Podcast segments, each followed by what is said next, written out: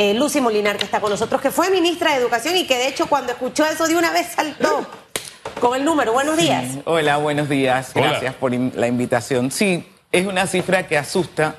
Es muy difícil para un director administrar 3.700 alumnos.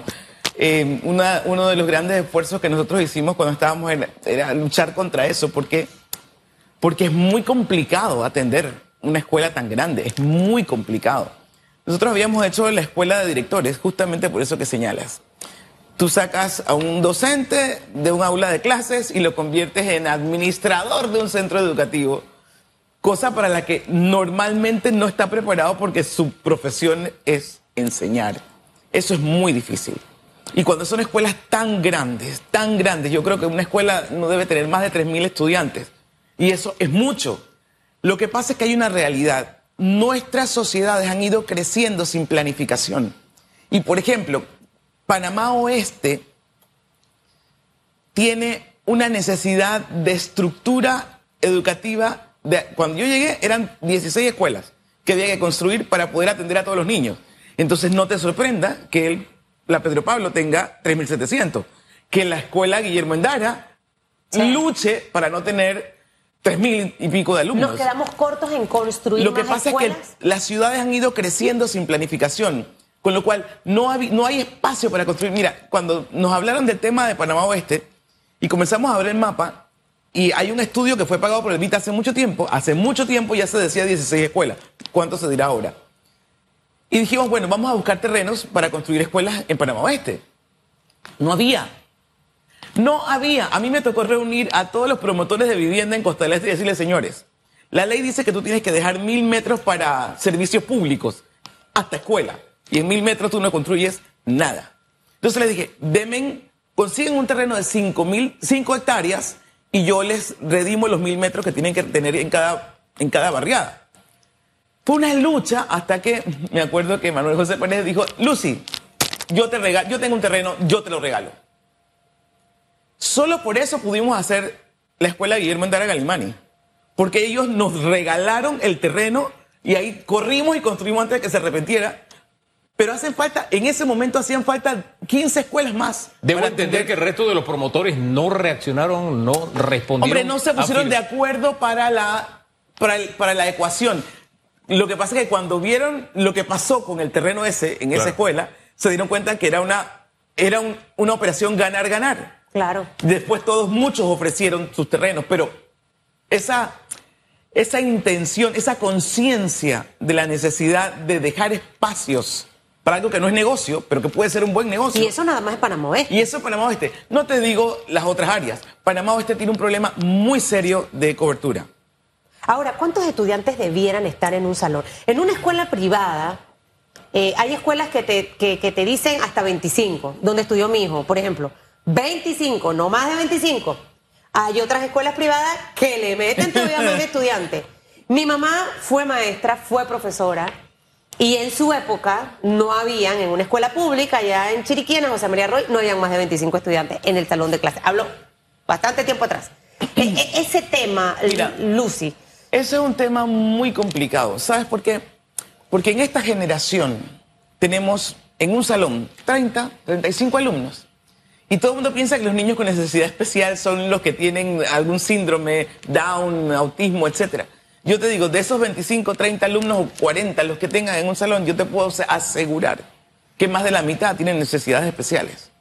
Porque hay necesidades emocionales que son tan o más pesadas que las que consideramos especiales. Entonces, ¿cuál es la cifra? Depende de las condiciones de cada niño, depende de, los grupos. Si, si, si nosotros estamos en deuda con la creación de nuevos centros educativos para bajar un poco la densidad de las aulas, porque no hay posibilidad de atender 40 niños que tienen, traen una carga emocional, y humana muy pesada de sus hogares. Sin embargo, esto de la población de 40 niños metidos en un salón ya no solamente ocurre en la educación pública, en la privada está pasando. Conozco un colegio de mucha trayectoria que no solamente aumentó los costos a los padres, sino que nos sorprendimos viendo ahora los salones llenos.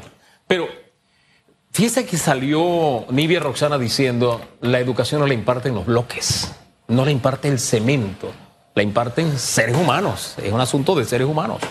Cuando usted fue ministra, nosotros fuimos muy críticos de algunos aspectos de su administración, pero hubo algo de lo que siempre hablamos positivamente, y fue tratar de rescatar la comunidad, la comunidad educativa. Es que, es que hubo. ¿Cómo transitamos para lograrlo después de su experiencia y ver que no se logró? Es que no es que no se logró, es que yo creo que sí se logró. Los papás se vincularon a la escuela. A ver, hubo un impas cuando yo me fui. Nosotros habíamos creado el PASEU que se llama ahora la beca universal, casada a la escuela para padres, porque queríamos acercar la casa y la escuela. Eso funcionó y de ahí salieron cosas extraordinarias. Lo que pasa es que cuando se elimina la escuela para la obligatoriedad de ir a la escuela, ya esa comunicación casa y escuela desapareció. Y eso, eso hace más difícil que el estudiante esté en sintonía. Para la formación de un niño hay muchas afectaciones.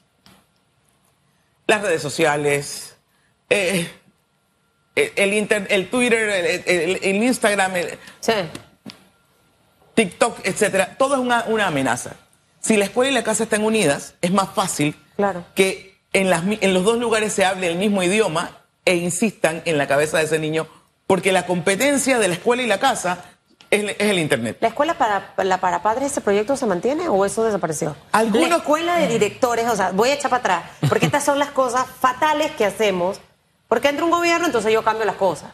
Cuando al final las cosas se deben seguir, se deben seguir dando. Es lamentable, en realidad, porque como bien lo decía usted, yo lo he dicho aquí en muchas ocasiones, Lucy, los maestros están preparados para ser maestros, para dar clases, para impartir. Administración es una cosa muy, distinta. muy complicada. Y la ley de contrataciones públicas, que de verdad que cuando yo hice servicio público por un año y tres meses, yo tenía ese librito y dije que no quiero estar metiendo, porque todo te limita, no puedo hacer esto, puedo Entonces, a veces al docente hasta eso le asusta. De los proyectos que en su momento estos dos, también sé que hubo algo de tema de, fortalecer el tema de servicio dentro de las escuelas. ¿Qué cosas se han mantenido? ¿Qué otras cosas no? ¿Y qué siente usted que sería oportuno, y más con los resultados que hemos tenido en los últimos años, de retomarlas? Sin pensar en banderas políticas y pensar realmente en el tema de nuestros estudiantes. Porque es que, ah, bueno, lo hizo este gobierno, lo quita. Ah, no. ¿Te puedo decir algo? No me hagas esa pregunta, por fin. ¿Por qué? Ya está hecha. Ya está ahí. déjame hacer rewind. ¿Sabes por qué? Porque suena muy arrogante decir, hay que... Yo no puedo sentarme aquí a dar directriz, porque yo no creo que un ministro, no me importa quién sea, quiera que comience el año sin, sin todas las aulas, todas las escuelas perfectas. Nadie quiere eso. Eso, eso hay que entenderlo. Yo creo que hay que construir una nueva cultura nacional, mirando hacia adelante. Creo que hay que construir una nueva cultura que le haga entender a la gente que la escuela no es una responsabilidad del ministro, no me importa quién sea. ¿Cómo construimos esa cultura? En el centro educativo. Tenemos que devolverle a, la, a la estructura institucional el valor que tiene, que el director tenga la autoridad, que se construya comunidad educativa para que tengan metas definidas juntos. Mira, nosotros hicimos durante muchos años un programa con privados de libertad en el verano ellos, Lo recuerdo. ellos arreglaban las, escuelas. En una provincia X, me acuerdo que había un privado de libertad que era plomero y fue dos años seguidos a arreglar la misma escuela, la batería de, de, de, servicios de la escuela. Y cuando a ese señor lo nombramos, porque era un plomero excelente, pero nos reuníamos con los que nombrábamos y decíamos, ustedes van a tener una conducta intachable. Y ese señor, después que ya pasaba el sermón, me decía, es que yo salí de la escuela en el segundo año y le di un sermón a mis hijos. Porque tú, yo los dos años seguidos que fui a arreglar la misma batería de inodoros, encontré chicle, restos de camisa de escuela, reglas, toallas sanitarias y basura.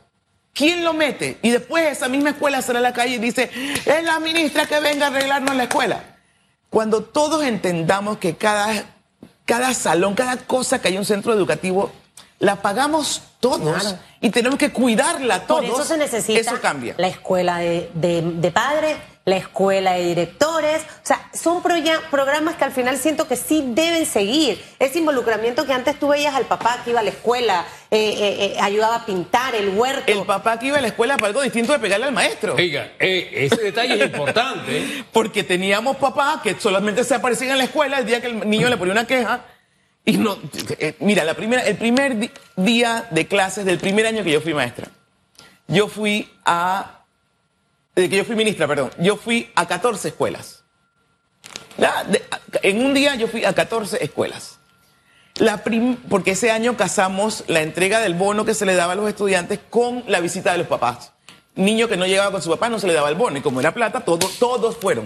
Lo primero que me decían los directores cuando llegaban a la, cuando llegaba a la puerta de la escuela era, nunca habíamos tenido tanto papá en la escuela. Hay papás que no habíamos visto nunca. Entonces, eso hace una diferencia tremenda porque comenzaron a intercambiar celulares, los papás, las maestras pudieron, los maestros pudieron hablar con, con los padres de familia, ya los estudiantes sabían que el maestro conoce a tu papá y eso ayuda mucho a que haya, que haya metas comunes que ir revisando y mejorando permanentemente. Eso es, es un, un antídoto contra muchas cosas. Definitivamente es así. Oiga, que fuera mi tía a la escuela, lo que decía, lo que decía la maestra y el castigo que tenía en la escuela era el doble entonces en la casa. Eso ha cambiado. Y no es que el, todo tiempo pasado fue mejor, es que hay cosas que tenemos que rescatar y que tenemos que mantenerlas permanentes si queremos crecer como sociedad. Mira, al final, cuando entendamos que educación no es un renglón del gobierno de turno ni del ministro de turno, sino es una responsabilidad de todos ahí muchas cosas van a cambiar. Antes, nada. Ahora bien, cuando es testigo Susan, los televidentes, los radioescuchas, cuando mi hijo regresó en medio de la pandemia a dar clases, yo estaba al borde del llanto, de la emoción de que mi hijo regresara a clases. Y mi deseo en ese momento es que todos los estudiantes puedan volver. Y fue fácil cerrar las escuelas, abrirlas en el sector público. Dios mío, eso fue cuesta arriba. Sí. Y como cerecita del pastel el año pasado, luchando por esa educación, porque un educador que lucha también educa, eso nos decían en una consigna, se les volvió a negar la educación por un, un mes completo a los estudiantes en el sector público. Eso a mí me duele porque yo soy hijo de la educación pública. Me duele porque siendo, y es una realidad, ese tiempo no se recupera. Jamás. ¿Qué hacemos para que esa disposición en el sector público, esa disposición de entrega, sea la misma? Antes era de que no es que allá pagan mejor, no es que cuando se subió entonces en el sector público, el privado tuvo que subir al nivel de educación pública. Y, no nos, dimos cuenta que no es un asunto de plata. Entonces, ¿de qué es? Es un, es un tema muy complejo. Es, es un tema de crear los, entusiasmos necesarios para que al sistema no lo arrastre el que más grita. Eh, mira, la buena noticia de todo esto es que Panamá tiene con quién construir un mejor sistema educativo. Yo te puedo hablar con conocimiento de causa que tenemos muchísimos, o la mayoría de nuestros docentes son gente con un nivel de compromiso impresionante. Coincidimos en eso. Solo hay que darle los los, los, incentivos necesarios como para que ellos quieran ser protagonistas. El tema es que el protagonismo se lo, lo recuperó quien grita. Y ese que grita generalmente no está por hacer bien. La mayoría de nuestros docentes, la mayoría, son gente con un nivel de compromiso que yo te lo digo con la tranquilidad de quien no miente. Maravillosa. Y los vi, los vi. Cuando nosotros comenzamos las capacitaciones en tecnología, nuestros maestros comenzaron a competir internacionalmente. Y por cuatro años, en todas las competencias de tecnología que organizaban Intel y Microsoft, habían docentes panameños entre los cinco mejores. le llamaban el fenómeno Panamá a nivel internacional. Apenas les das un poquito, ellos vuelan, pero tienes que dejarlos volar. Hay que, hay que hacerse a un lado y dejar que ellos sean los protagonistas. Cuando tú haces eso, créeme que funciona hay gente buenísima. Lo que hay es que dejar en su esquina a los que quieren estar en su esquina gritando y haciendo política de la educación. ¿Cuáles serían esos, esos grandes retos? Eh, Nidia Roxana hablaba de descentralización y de retomar el tema de, de todos esos pendientes con respecto al tema educativo, esa mesa del diálogo, eh, nos manifestaba que se han avanzado algunas cosas en esta administración. Obviamente cayó la pandemia, pero tenemos los resultados que tenemos. Eh, ¿Hacia dónde enfocarnos en este año? Y aquí, ojo, Lucy, entra el Estado, entran los docentes y entra la sociedad, los padres de familia. O sea, porque al final este es un tema absolutamente de todo. Los papás dejar de pensar que los mando para la escuela y allá que los cuiden. El jardín de infancia, así, el depósito de mis hijos para que me para tener la fiesta en paz. Mira, decir que el reto es uno, dos y tres, yo te digo, yo no sé qué es más importante. Si convencer a la sociedad de que educación nos compete a todos o comenzar a cambiar el currículum. Todo es importante en educación. Yo sí creo que la sociedad entera tiene que, tiene que involucrarse, tiene que cambiar el chip, tiene que entender que, por ejemplo, Meduca gasta alrededor de 20 millones de dólares al año en luz.